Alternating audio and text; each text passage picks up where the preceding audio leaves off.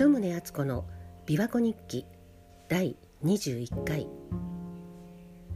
今日の琵琶湖は曇っています。うちの庭には前の住人さんが植えたさくらんぼの木があるんですが私は全く手入れもせずそのままにしてるんですけどこの時期はさくらんぼの実が少しずつ色づいてきてまだ赤くなりきってないのにもう鳥がやってきています。人間が食べるには酸っぱすぎるんですけど例年メジロの集団がある日一斉についばみに来るんですが今年はムクドリやヒヨドリが来るせいなのかメジロはまだやってきません。琵琶湖のそばは鳥もたくさんいてバードウォッチングも楽しいです。昨日は子供時代のピアノの先生の話をしましたがその頃私が住んでいた家にもさくらんぼの木がありました。昨日の話で我が家は坂の一番上にあって私が赤ちゃんの頃から母が童謡やクラシックのレコードを聴かせててっていう話をしましたけどでさくらんぼの木があったなんていうとまるで私は真相の霊場だったかのような印象を与えるかもしれませんが実際我が家は貧乏っていうか全く裕福ではありませんでした。年がバレちゃいますけど私が生まれたのは昭和30年代後半いわゆる高度経済成長期で母は昭和一桁生まれ父はなんと大正2年の生まれでで父は太平洋戦争の末期に徴兵されて戦後結婚した最初の奥さんが病気で亡くなってで20歳近く年が離れた母と再婚して私が生まれたんです。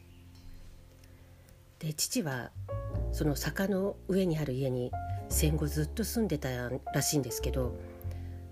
当時勤めていた会社からいずれ譲ってもらうことになってたらしいんですが結局その会社がなくなってしまってでその後も父は賃料を払って住み続けてたんです。木造の平屋で古いっていうかオンボロの家で。で小学校の頃私は恥ずかしくてあまり友達も家に呼べなかったんです。で両親と私の他にもう一人父の兄にあたるおじさんも一緒に住んでてでおじさんは明治生まれで父と同じく戦争から帰ってきてでも結婚せずしかも難聴で耳がほとんど聞こえなかったので定職につけず父が引き取るっていうと変ですけどまあ一緒に暮らしてたんです。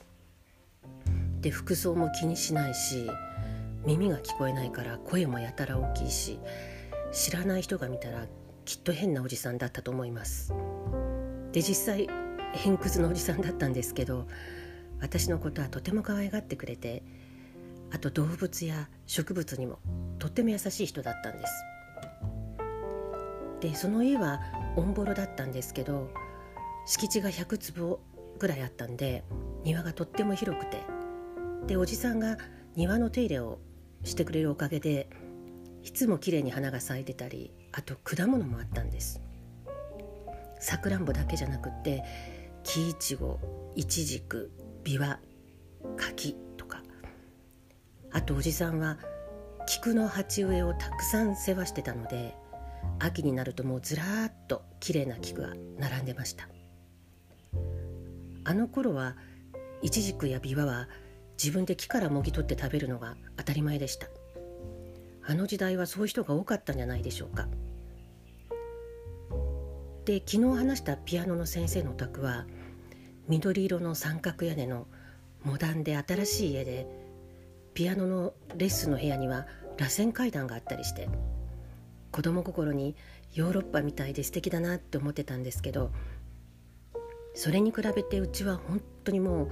周りの家と比べても見た目がオンボロだったんです。で父は何も気にしてなかったようですが小学校の頃私の家をこっそり見に来た同級生がいて翌日学校で「鳩宗の家はボロかったで」って話している声が聞こえたことがあってでしかもそれが悪口ではなくて気の毒そうに話してたのがこっちとしては余計につらかったんですけどでも今思うと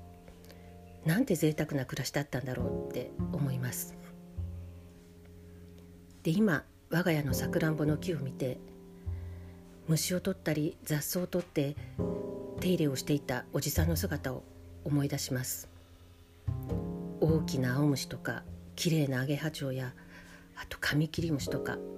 いろんな生き物が庭にたくさんいたなとか家の中にもムカデやクモや怖い生き物がたくさんいたなとか思い出しながら。でも今思うとお金はそんなになくてもなんて豊かな生活だったんだろうと思います。家がオンボロで恥ずかしいと思ってたあの頃の自分にこんな贅沢な生活はないんだよって言ってあげたい気分です。さっきまたムクドリがさくらんぼを狙ってやってきてでもくわえたさくらんぼが大きすぎて落としてしまってそのまま飛んでいきました。上空にはトンビが優雅に舞ってます。のどかな琵琶湖の自然に癒されて今日も過ごしたいと思います。鳩宗敦子でした。